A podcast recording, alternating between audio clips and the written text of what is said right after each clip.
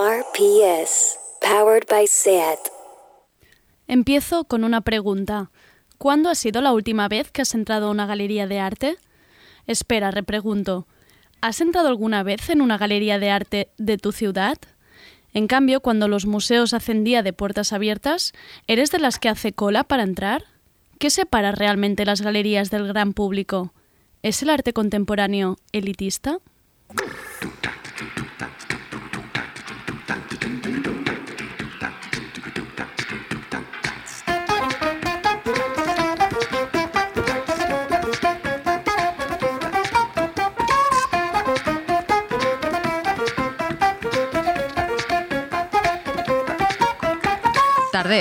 Con Andrea Gómez.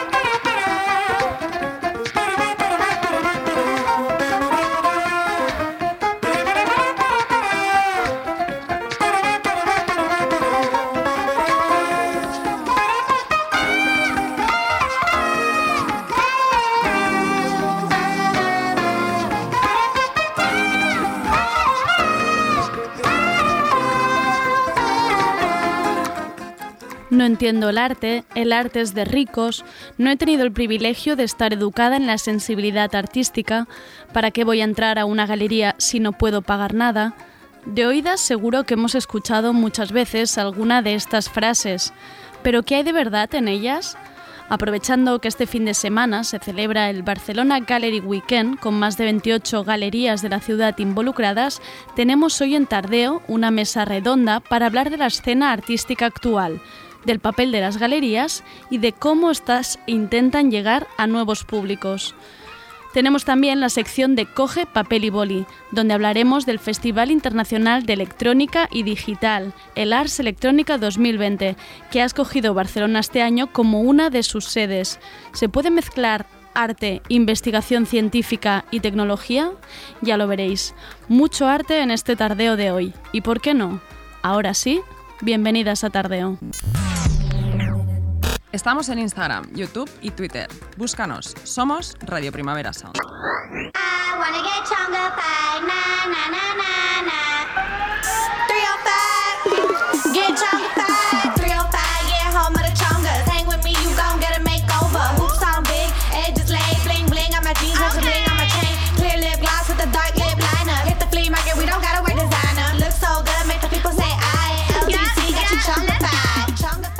Pocas presentaciones hacen falta, es la Guni Chonga, como ella siempre repite, la chunguitona que tú conoces y que por cierto ya pasó por Tardeo. Podéis recuperar su entrevista por podcast en Spotify o Apple. Fue bastante increíble, la verdad.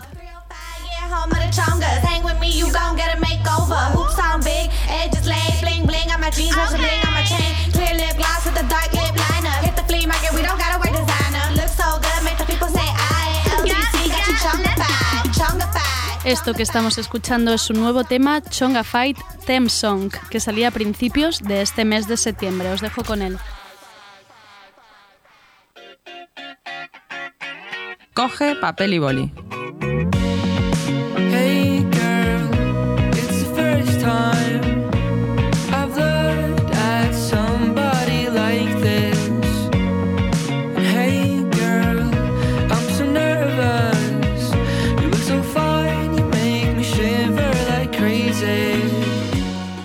Coger papel y boli porque hay otro festival en la ciudad en marcha. Se trata del Ars Electrónica 2020, un festival internacional de arte electrónico y digital que ha escogido este año Barcelona como una de sus sedes. ¿Y dónde se celebra? Pues en distintos puntos de la ciudad, adaptándose así a las medidas de seguridad por el COVID. Se hace mitad virtual, mitad presencial y se reparte en distintos espacios. ¿Pero de qué va el festival? Pues es un festival de arte, tecnología y sociedad. Lo describen como un viaje digital. En realidad es como un laboratorio que juega entre lo real y lo virtual, que experimenta mucho con lo digital. ¿Y qué podemos encontrar? Pues instalaciones audiovisuales interactivas, bandas sonoras creadas con un algoritmo, espacios navegables en formato de videojuego o instalaciones inmersivas. Tenemos precisamente hoy en Tardeo a Albert Barqué Durán, responsable junto a Marc Marcenit de la obra Vestibular 1, una instalación inmersiva que podemos ver en el Ars Santa Mónica hasta el 20 de septiembre. Hola Albert, primero de todo las presentaciones. ¿Quién eres? Hola Andrea, hola gente de Tardeo, ¿qué tal? ¿Cómo estáis? Soy Albert Barque Durán, soy de Lleida, pero ahora vivo en Berlín y soy artista digital, artista electrónico, investigador. ¿Cómo llegas a dedicarte a esto del arte digital? ¿Cómo empiezas? Pues toda mi vida había recibido formación formal clasicorra de bellas artes, eh, escultura, sobre todo pintura al óleo, hasta que llegó el momento que durante mi doctorado que descubrí que donde me sentía más a gusto era a través de, del pixel o del LED o del código, es decir, a través de la tecnología era, era el medio que, que realmente eh, me apetecía explorar para, para expresarme. Vale, Albert, pero en tu bio leemos que lideras proyectos disruptivos en la intersección del arte, la ciencia y la tecnología.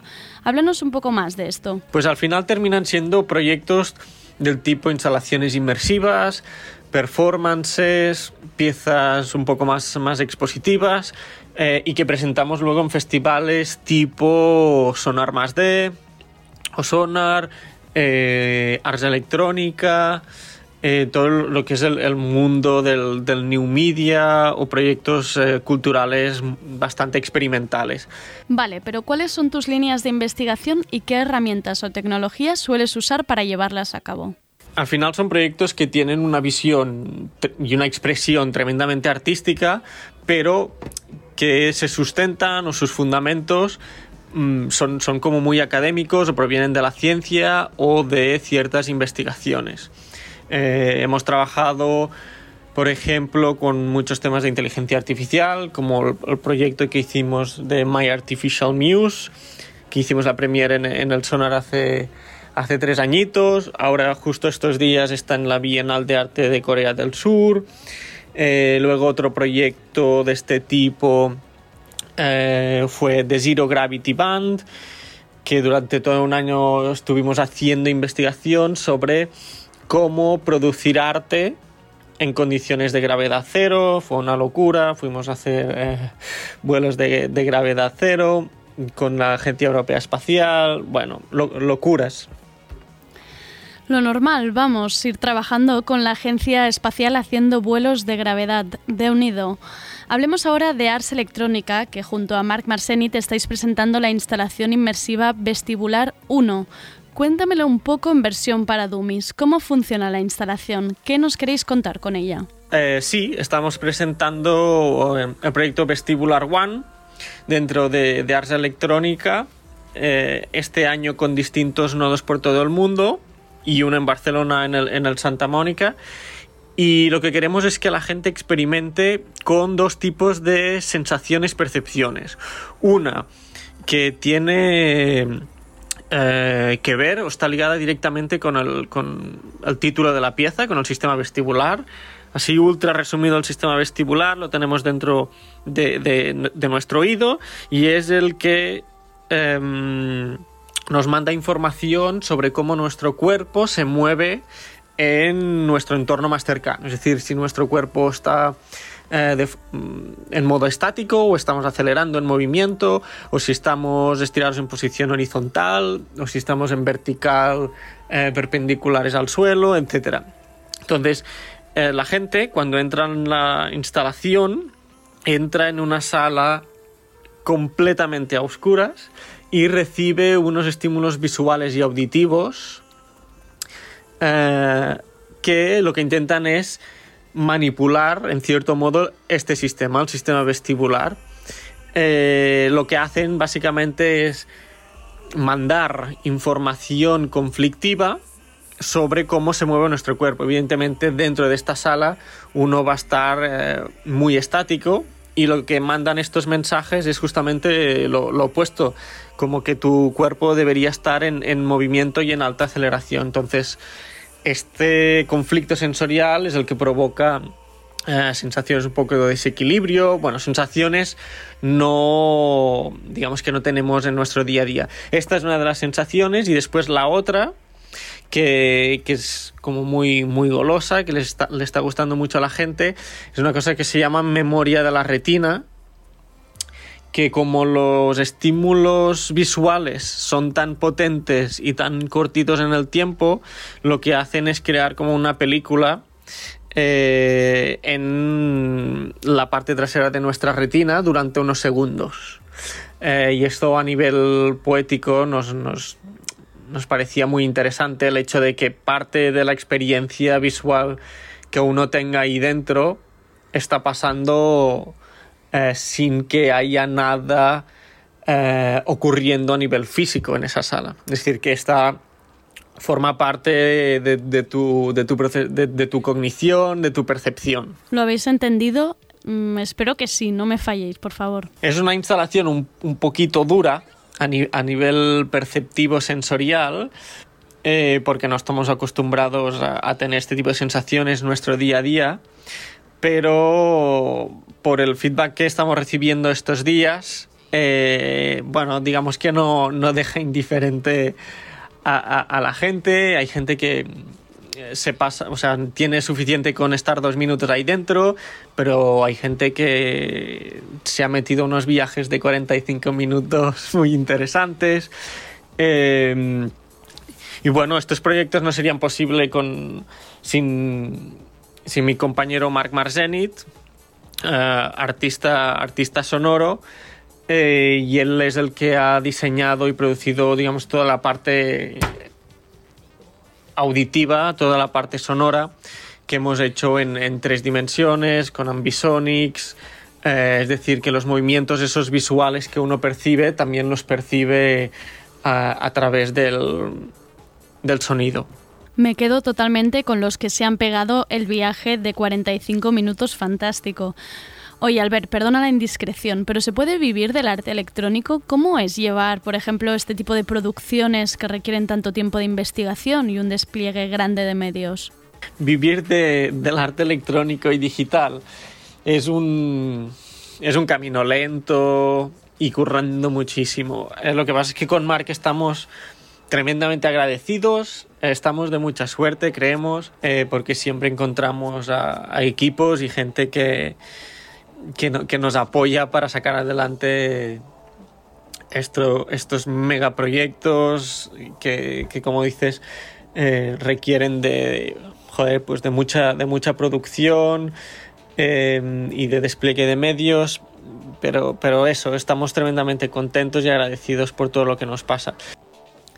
Y ya para ir acabando, esta idea de que el arte electrónico es algo muy experimental, de difícil comprensión y que no es para todos los públicos, ¿qué dirías? No, jolín. Justamente yo creo que, el arte más experimental creo que es tremendamente inclusivo en todos los sentidos. Eh, lo que pasa es que eh, muchas veces requiere un poco más de nuestra atención o participación eh, para indagar un poco de dónde viene, qué nos propone, dónde nos quiere llevar. Me ha encantado este no jolín tan natural. ¡Qué maravilla! Gracias, Albert. Yo también quiero pegarme un viajazo y voy a ir a la Santa Mónica a ver tu instalación Vestibular 1 junto a Marc Marcenit. ¿Quién se apunta? Coged papel y boli, que tenemos hasta el día 20.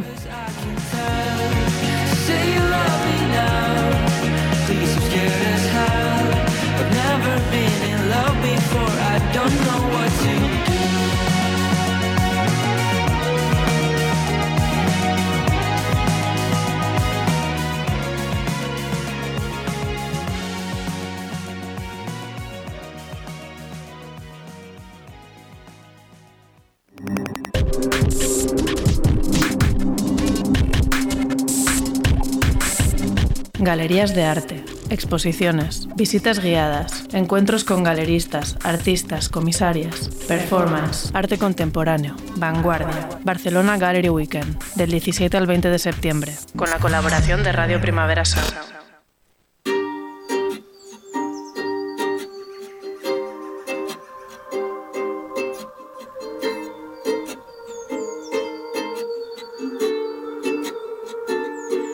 Had to go, I'm sorry. I hope you understand that even though it's over, you know it's not the end. I couldn't be your half Esto que estamos escuchando es el adelanto del nuevo EP de la cantante y compositora de 19 años, Mixemtune. Desde aquí hago una llamada a facilitarme la vida con estos nombres, por favor os lo pido, cantantes del mundo.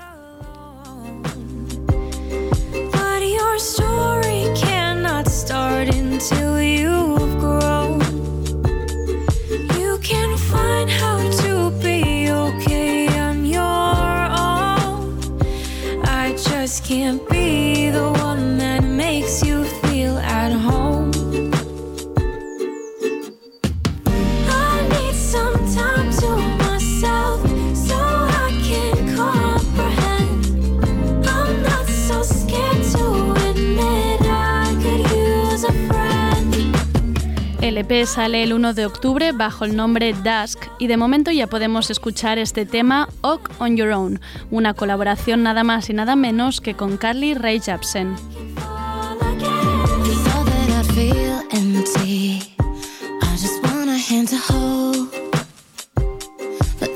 It's all over, my life isn't so cold.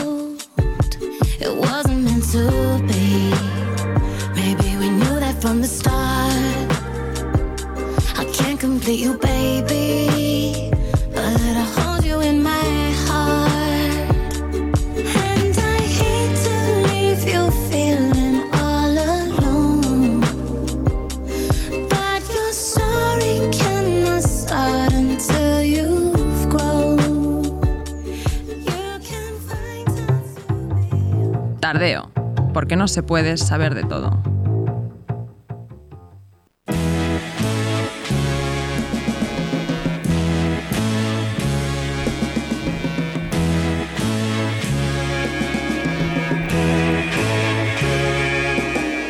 Caminhando contra o vento, sem lenço, sem documento, no sol de quase dezembro,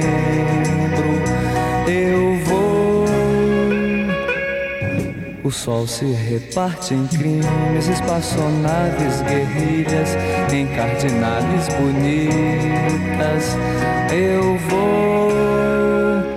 Volvemos con el formato tertulia tardeo. He de decir que es mi formato de charla favorito, ya que nos permite salir de la entrevista habitual para profundizar un poco más en el tema y dar voz y espacio a los profesionales del sector.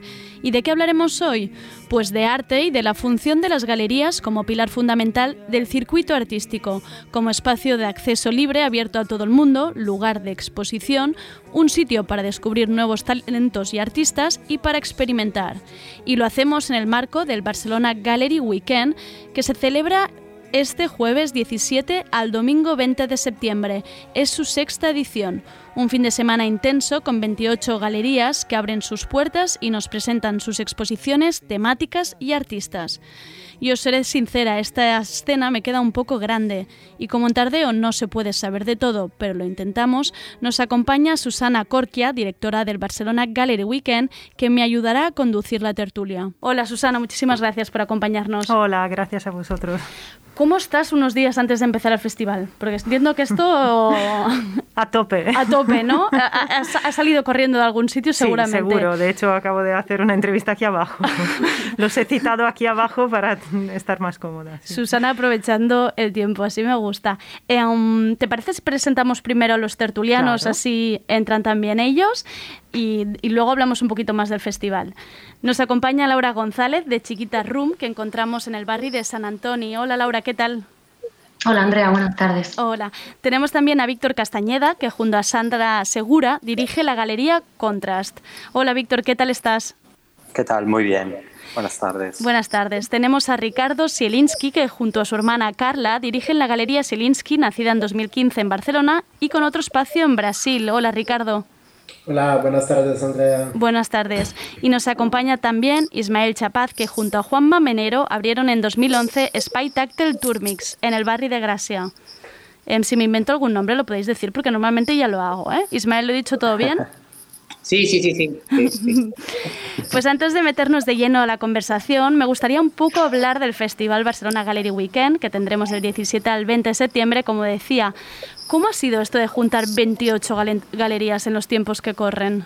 Pues ha sido bastante fácil. ¿Sí? De hecho, no, fácil no, pero es la edición en que más galerías tenemos. O sea, que también... Habían ganas, ¿no? Habían ganas, e- eso es. Entonces, mm, fácil en- entre comillas, pero ah, las galerías querían, deseaban abrir y volver a, a la acción. ¿Cómo estabais vosotros de ánimos? Bien, en mi caso es la primera vez que participamos en el Gallery Weekend y contenta. Es muy demandante, tengo que decir, porque ha sido una trabajera, pero muy contenta con un proyecto también. eh, para mí es un poco como la puesta de largo de la galería porque no tiene ni dos años y, y la verdad es que creo que es una oportunidad. Claro, como una presentación oficial, ¿no? Digamos. Sociedad, sí. ¿Y el resto cómo lo habéis vivido? Bueno, bien. Eh, yo creo que con los tiempos que corren nos ha obligado también a improvisar constantemente. Claro. Junto con Susana desde la organización eh, ha habido muchos cambios, muchos ajustes, pero creo que todo se ha hecho desde la intención de poder hacer un buen evento y poder hacer algo muy potente para empezar una nueva temporada y decirle a la gente, hey, estamos aquí, queremos hacer esto y estamos para todos vosotros. Sí. No, nosotros también contentos de que se realice al final el Barcelona Gallery Weekend de este año, porque en nuestro sector fue bastante perjudicado con el COVID, bueno, como muchos otros, pero se cancelaron la gran mayoría de las ferias y otros eventos importantes. Y entonces para empezar la temporada con el Gallery Weekend, hace mucha ilusión a todos que participamos.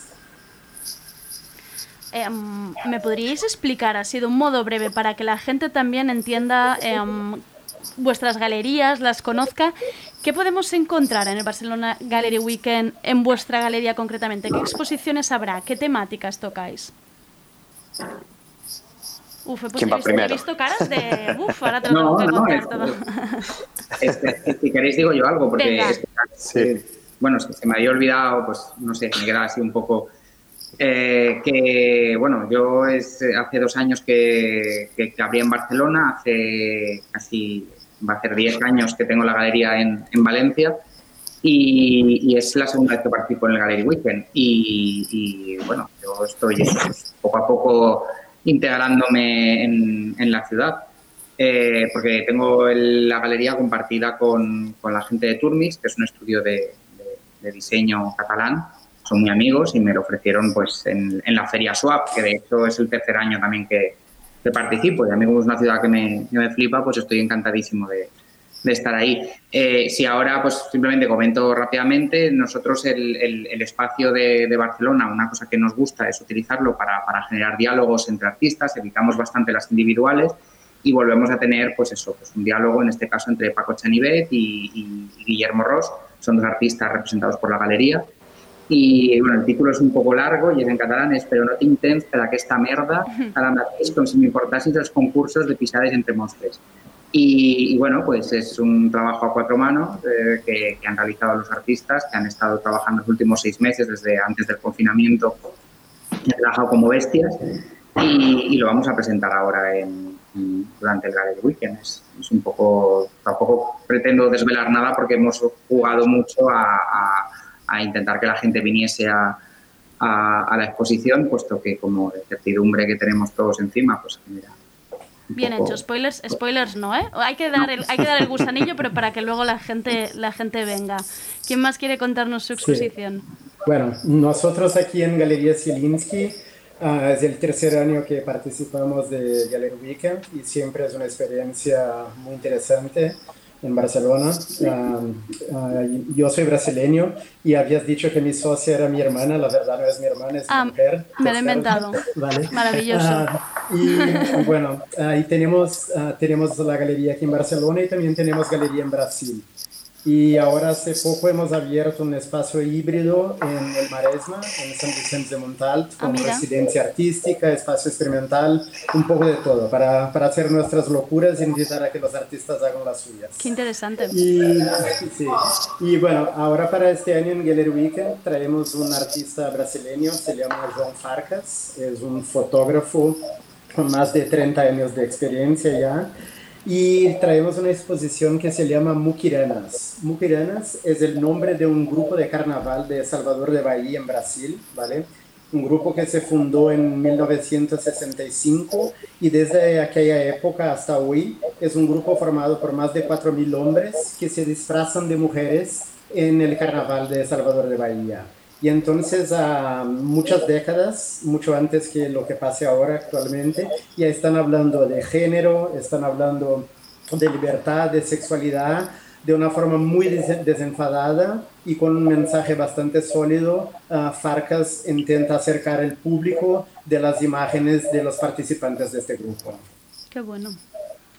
Víctor, ¿qué nos presentas tú en Contrast? No.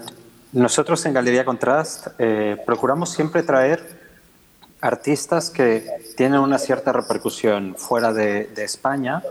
Somos una galería que tratamos de mover el mercado internacional a través de ferias, como Zelinsky decía.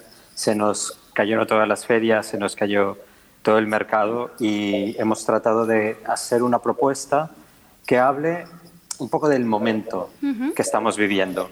Tenemos un artista que es Luis Barba, es un artista catalán, es un artista que trabaja desde Barcelona, pero curiosamente en Barcelona se le conoce poco, aunque ha hecho exposiciones en Fundación Vila Casas, eh, Magba tiene piezas en su fondo de galería de este artista, en fin, es un artista que, que está eh, reconocido a nivel institucional, pero la gente lo conoce muy poco. Uh -huh. Es un artista que ha hecho carrera en otros países, que ha hecho carrera en, otros, eh, en otras ciudades.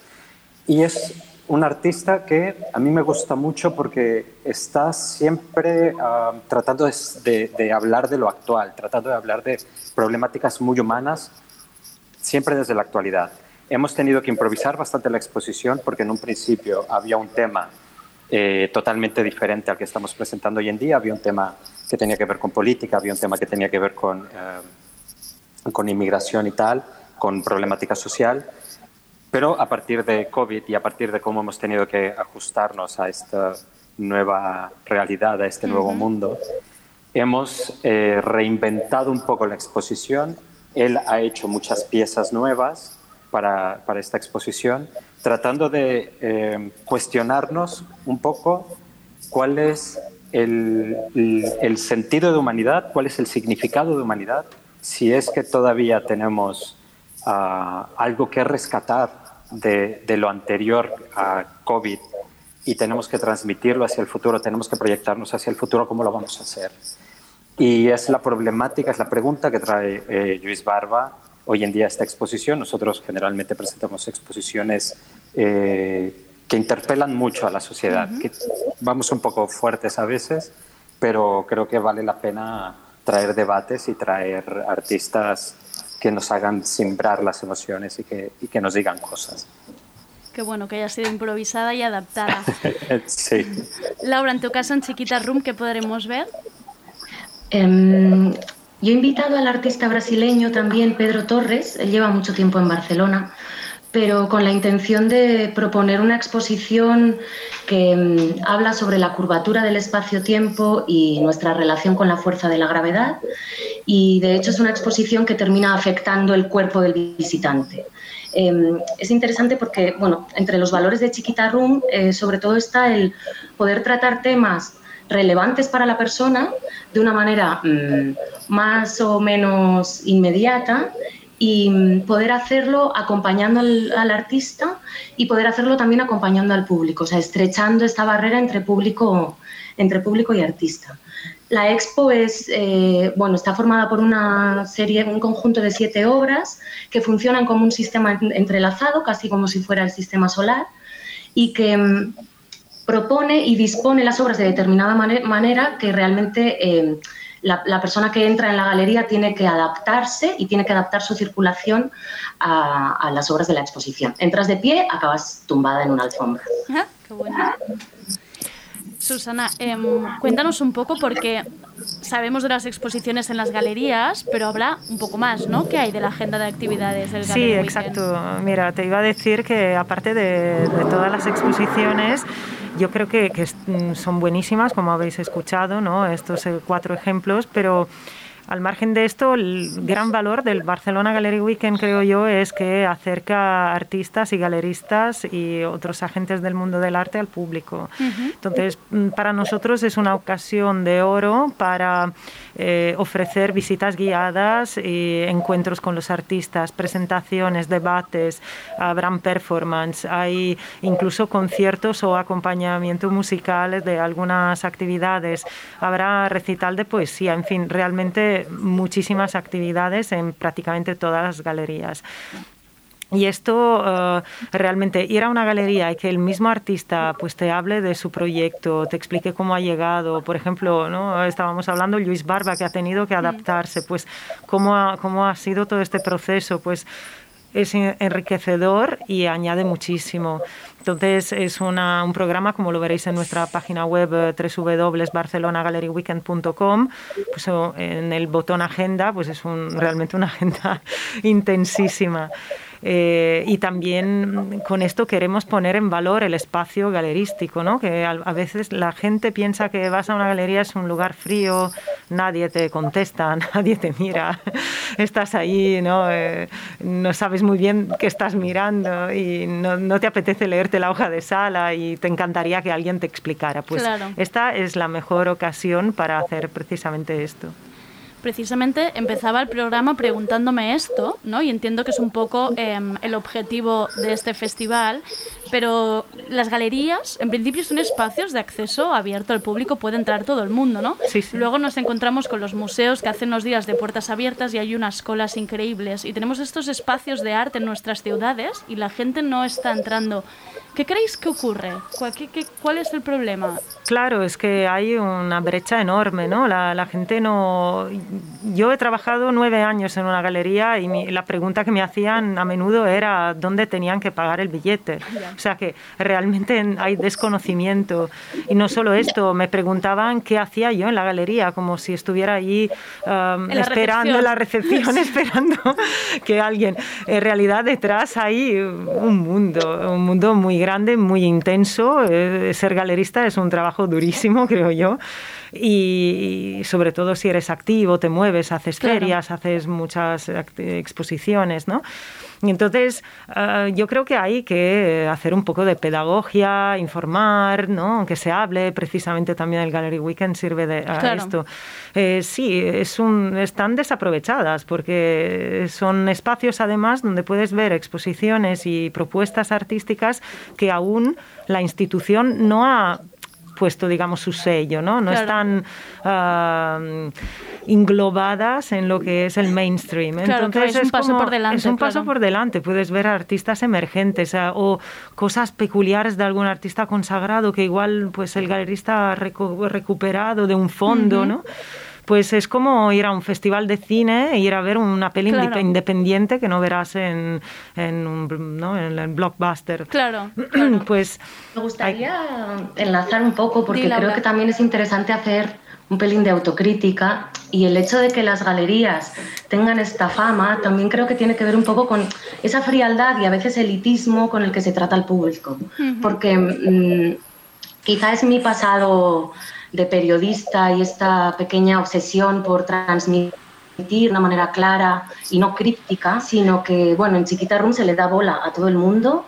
También es un espacio que no es solo una galería, tenemos una residencia para artistas, ya era una editorial de libro de artista y parece un hogar, ¿no? O sea, de hecho mi vivienda está arriba, o sea, tiene este punto como muy doméstico y mm, la gente se encuentra a gusto cuando entra, pero porque también hay una, hay como un interés por mm, qué te ha llamado hasta aquí, qué, te ha traído y cómo quizá se puede mm, desde la galería em, responder a esa, a, esa inquietud o a ese interés. Yo tengo el mantra de como si se lo estuvieras explicando a tu abuela, porque en realidad y de verdad que creo que viene de, formación profesional, porque bueno, pues, pues eh, el, periodismo es eso, al fin y al cabo, ¿no? Es como trasladar y transmitir unos temas Em, para que lo entienda mm, todo el mundo que quiera acercarse a ello. Y creo que las galerías a veces han pecado un poco de ese mirar por encima del hombro o de, ese, de esa distancia, pues porque, claro, porque en el fondo parece que entra una persona por la puerta que, que no es un potencial cliente y no merece el mismo trato, la misma explicación que, que un coleccionista. Totalmente de acuerdo con Laura, sí, sí. De hecho, yo, A ver, yo, yo os quería decir que yo no estoy de acuerdo con vosotras. ¡Qué bien! Ismael! Bienvenidos al debate. Vamos No, allá, no, Ismael, no, no. adelante. Yo os digo, os digo que después de de 10 años de galería, o sea, yo abrí con, con- con la actitud que dice Laura, que sigo siendo una persona positiva y, y- y trato de ser amable, pero la gente es muy respetuosa, muy inculta y muy, y, y- y- muy atrevida. El otro día me llamaron a la puerta y, me preguntan, "Ay, ¿la galería está abierta? Y educadamente eh, contesto, no, la galería no está abierta, hasta el 20 en, en el caso de Valencia hasta el 25, y me, y me preguntan, y es que somos estudiantes de Bellas Artes, ¿sabes de un local en alquiler? Y yo de, perdona. O sea, yo no debería ir a, a ninguna tienda, eh, a ningún espacio, a hacer este tipo de preguntas. Y esto es el, el- el empezar la temporada. Continuamente y a lo largo de los años a mí me han hecho preguntas de lo más absurdas. Eh, a mí me han preguntado, ¿pero esto te da para vivir? Me quedo mirando a la También, Ismael, pero... pero ¿cómo? Pero ¿cómo? Esta es la típica pregunta al galerista, ¿no? ¿Eres loco de hacer esto? somos, somos elitistas, no lo sé, o sea, yo con el paso de los años pues estoy más centrado en mi trabajo y la verdad es que contesto cuando realmente creo que vale la pena, porque nuestro trabajo es muy serio, es un regalo que le hacemos a la ciudad, ¿sabes? porque al final no somos espacios subvencionados, somos espacios privados con dinero no público, insisto, no somos un museo y, y- somos gratuitas, siempre. Entonces nos tendría que tener un poco más de consideración y más de respeto. Y eso es lo que, lo, lo- que pienso. Es como cuando estamos trabajando en una feria de arte la gente viene y nos avasalla y nos hace un tipo de preguntas de, hola, perdón, estoy aquí trabajando, estoy pagando mi espacio. Y es un momento en el que estoy tratando con el cliente. El resto del tiempo hacemos una labor docente no remunerada y se nos tendría que tener muchísimo más respeto. Yo me canso de decirlo, es que las propias facultades deberían estar súper focalizadas hacia, hacia, hacia las galerías de arte, me refiero a la, historia del arte o a, o la de Bellas Artes, y tenernos en cuenta de verdad como, como, como centros de difusión artística.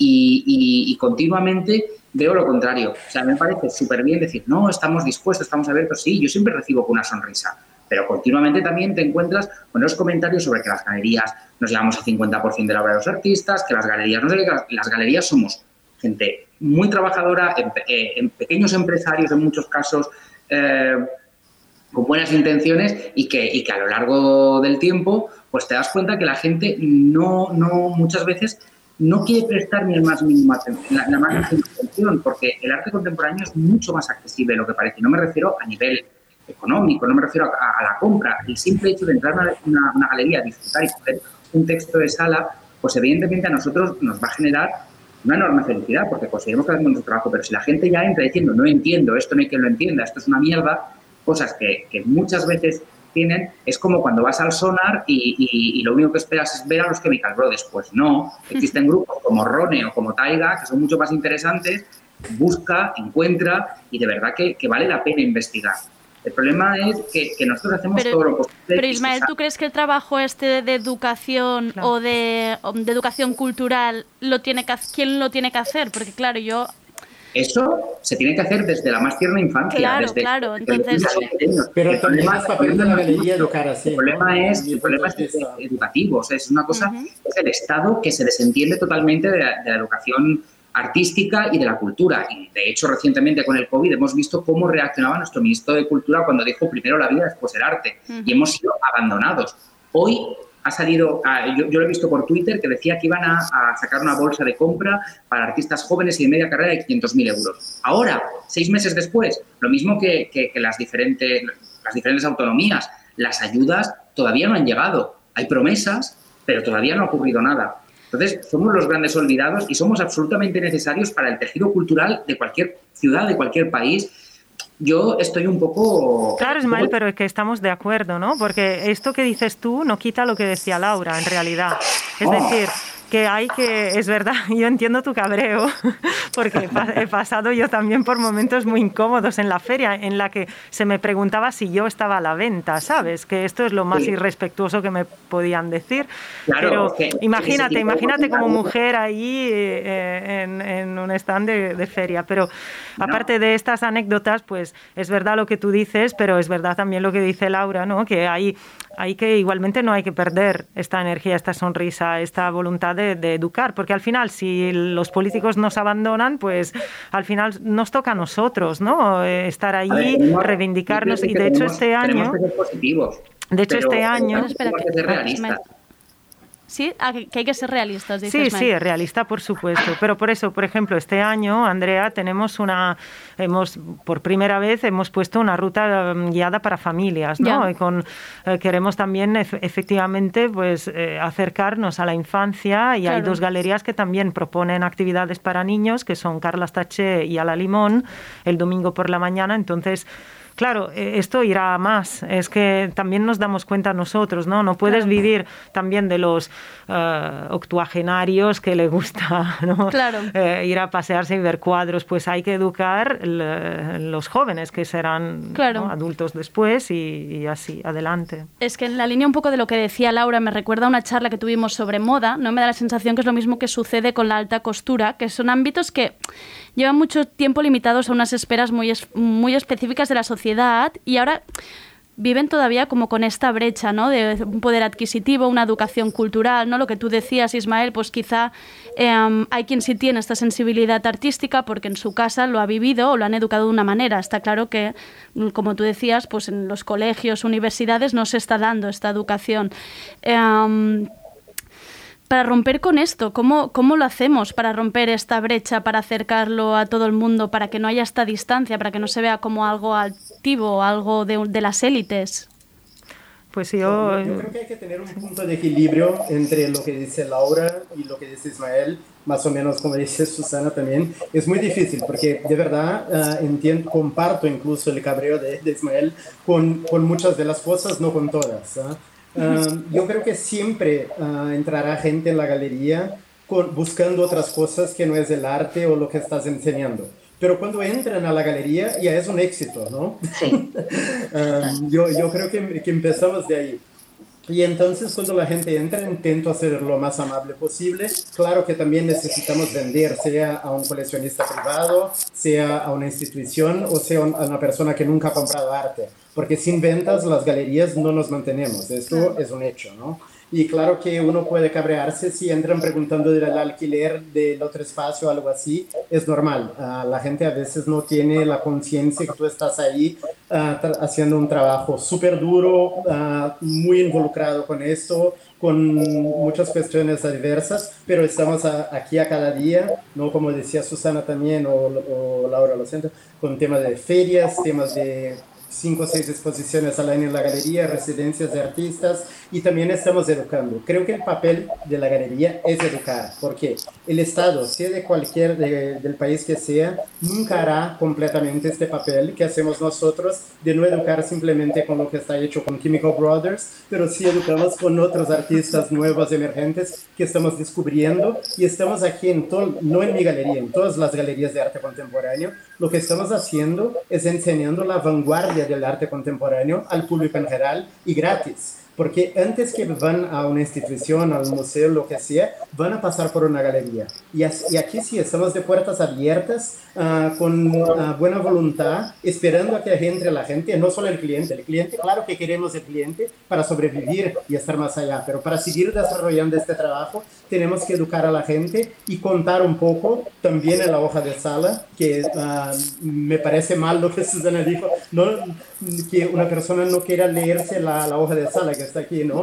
Ah, este es un mínimo de interés por ah, una exposición un artista cuando entras a la galería, Pero, para poder perdón- tener un acercamiento con la obra. Perdóname, pero yo, por ejemplo, no sabía ni lo que era una hoja de sala. Quiero decir, o sea, este, es el- este creo Claro. que es el nivel y debe ser el, espero que sea el nivel. Ahora no, no voy a quedar como la más, la, más- la más tonta de Sí, no, todas. no, claro. Pero- Porque no hay cultura artística en este Claro. país. No existe la cultura artística. Sí. Es, la explicación de la exposición de una forma bastante básica en, folio- en, en- en folios que tenemos ahí en el Ujú. mostrador de la galería. Bueno, en la- Ricardo, en forma básica, relativamente. Yo he leído hojas de sala que no había por dónde pillarlas, ¿eh? Y realmente era, era, era una vergüenza. O sea, a veces lees la, la hoja de sala que, que mejor que no la leas porque te lías más. O sea, también es verdad. Por eso decía, el punto está en medio, yo Ya. creo. Como decía, Claro. auto- autocrítica también, decía Laura, No, y es no. correcto.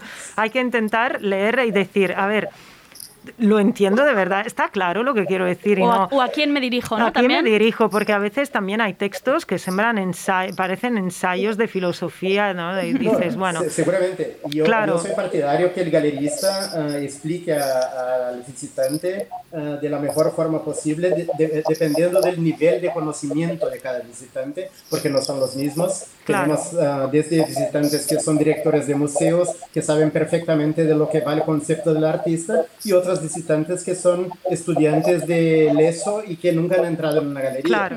Entonces hay que saber medirlo esto y ah, sin inten- intentando no cabrearnos con las tonterías que van a pasar de algunas partes, ¿no? Sí, que- Yo, yo he hecho, yo he hecho el comentario porque, porque sí que ha habido momentos, pero yo normalmente recibo a la gente súper bien. Y hay una No, que conste. Que conste.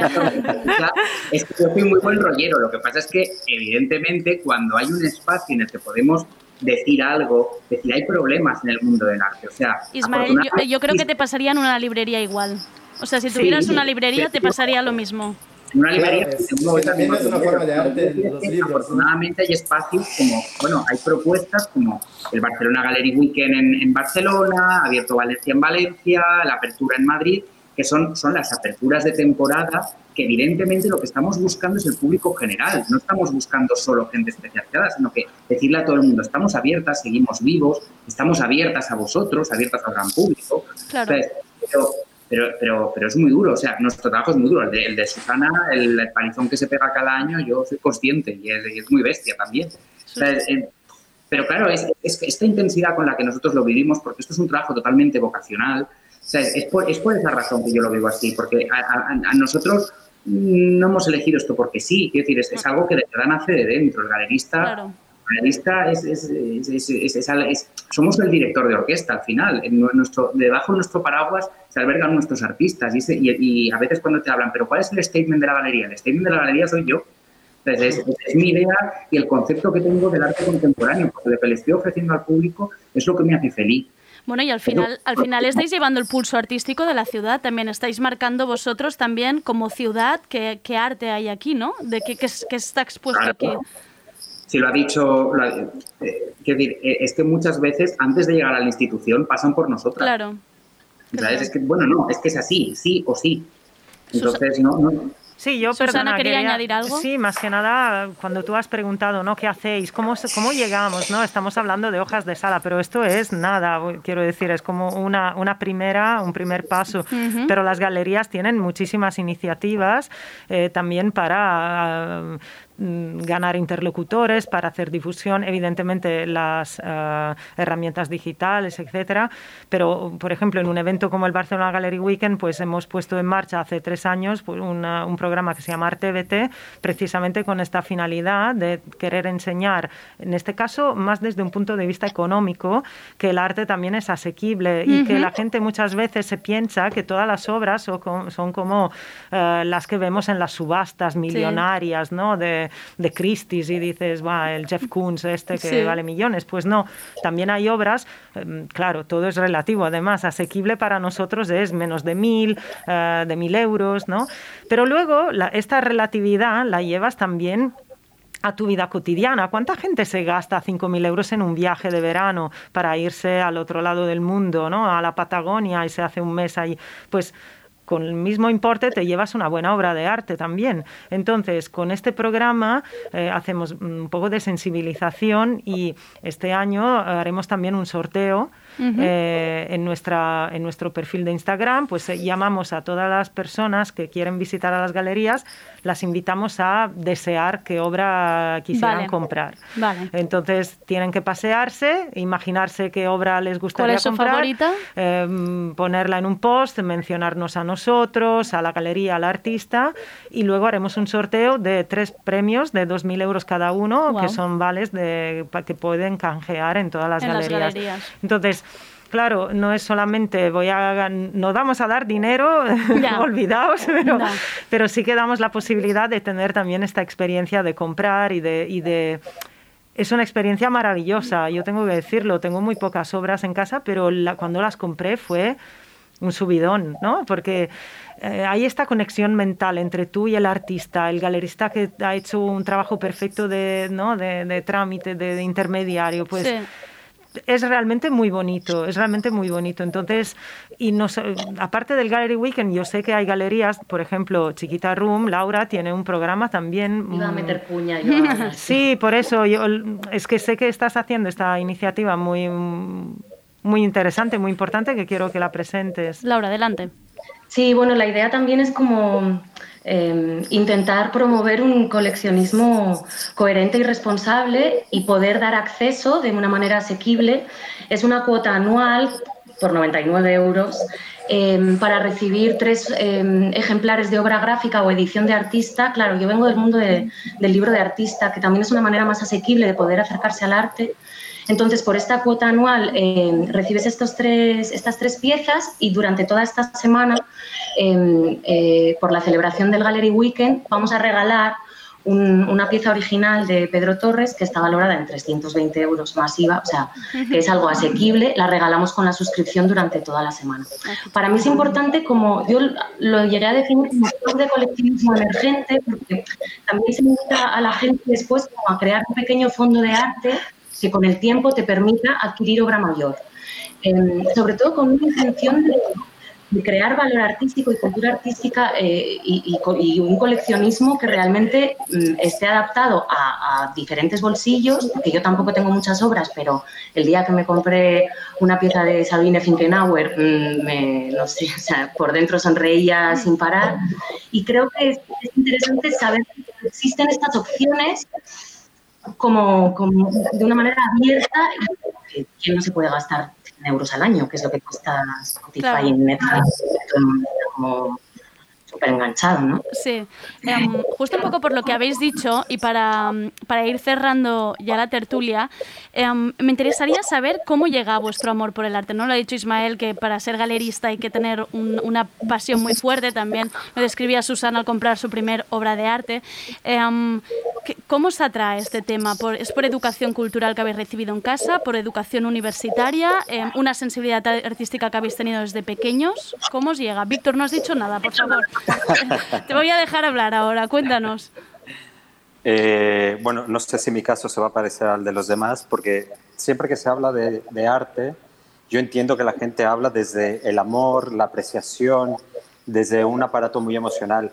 Lo mío, eh, lo mío es más algo visceral, es algo muy de obsesión. Yo tengo una obsesión enorme, porque creo que el arte eh, define mucho de lo que somos, mucho de lo que, eh, mucho de lo que pensamos que es la realidad, por decirlo de alguna manera.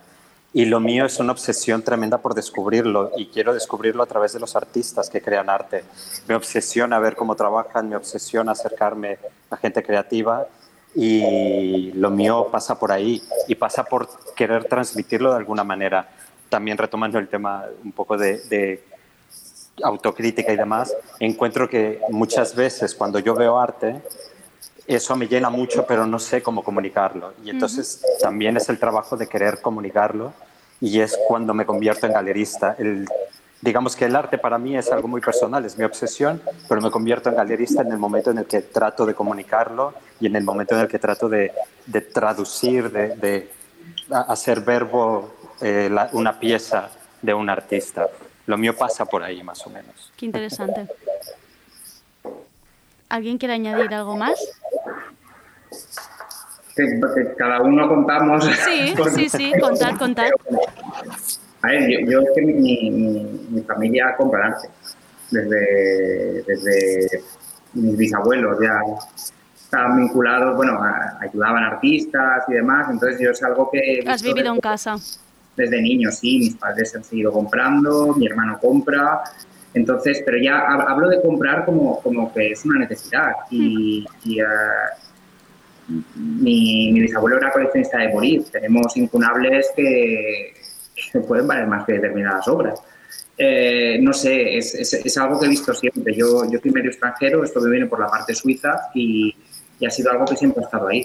De hecho, bueno, la, la gracia y la anécdota es que yo acabé naciendo en Valencia, pero estuve a punto de nacer en Basel.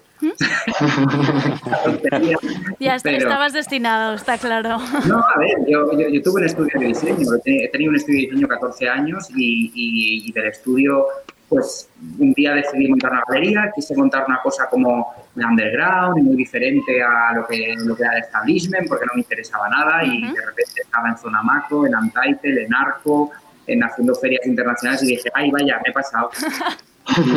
y, y ya está.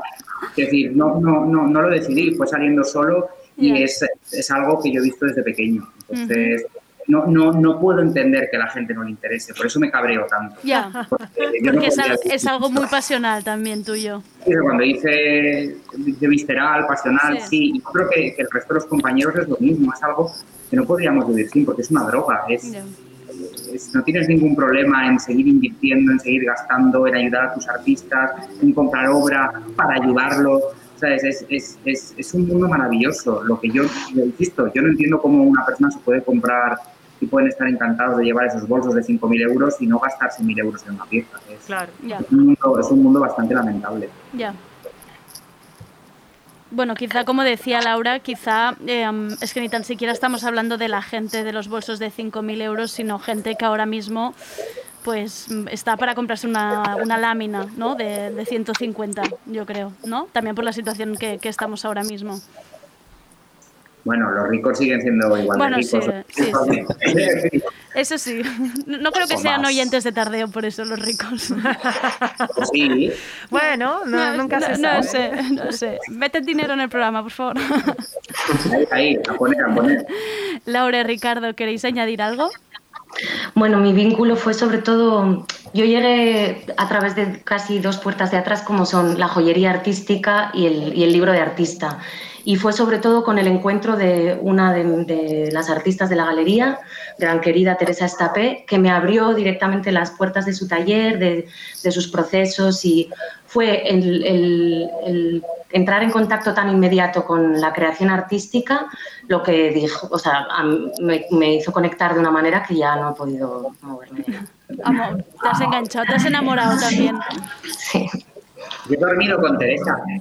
Ah, mira, yo también. Sí, pero yo soy. Yo soy lo que soy. Ricardo, Bueno, em, yo tenía previsto abrir una galería de arte como plan de jubilación. Y estaba completamente chocado, la verdad. Ah, porque desde que he abierto la primera galería, esta es la tercera ya hace más de 10 años, ah, nunca he trabajado tanto en mi vida. Son casi 24 horas trabajando y no paro nunca y cada vez más. Y con las ferias, con los nuevos proyectos, esto no se acaba nunca. Pero también fue por una cuestión de pasión un poco. Yo también vengo de una familia de artistas y coleccionistas y críticos de arte. Siempre estuve involucrado en esto, pero tenía una profesión que no tiene nada que ver con esto. Era abogado antes. Y llegó un momento que no quería más saber de, de los problemas de los otros y vale, pues voy a adelantar el proyecto de jubilación y estar súper tranquilo en una galería y conviviendo con los artistas, con los coleccionistas, los museos y bueno, no, no podía haber equivocado más. Estoy trabajando como nunca, mucho más, mucho más problemas, pero son problemas interesantes porque estás con los creadores, ah, estás absorbiendo nuevas ideas, estás invirtiendo lo que tienes y lo que no tienes, ah, en dinero, en energía, en todo, pero es muy gratificante y no lo cambiaría por nada. ¿no? Pues Laura, Ricardo, Víctor, Ismael, muchísimas gracias por traer vuestra pasión a Tardeo, por hablarnos, bueno, de, las, de lo que son las galerías, de lo que son las hojas de sala, que, por- que ahora yo ya lo, lo iré diciendo por ahí. Em, muchísimas gracias de verdad por haber entrado a Tardeo. Muchísimas gracias, Susana, por haber organizado todo esto, por todo el trabajazo que hay detrás del Barcelona Gallery Weekend. Muchísima suerte estos días, que vaya muy bien. Gracias. Y que entre muchas, mucha gente a las galerías, Claro. que de eso se trata. Vale, gracias Andrea, a ti. Un beso a Adiós. todos. Adiós. Gracias, Andrea. Suerte, Gracias. colegas. Mucha Chao. suerte. Adiós.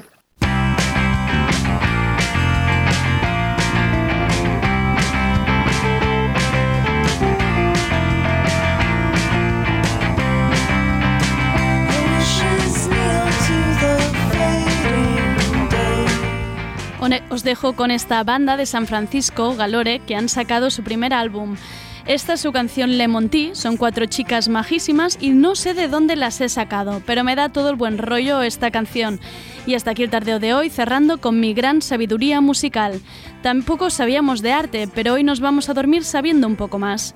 ¿Y qué tenemos mañana? Pues vuelve a tardeo Alba Riera, nuestra descubridora de proyectos culturales y nuevas tendencias en la industria, siempre con perspectiva social.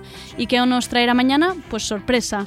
Gracias a David Camilleri por estar tras el cristal haciendo que el programa funcione. Soy Andrea Gómez, gracias por escucharnos.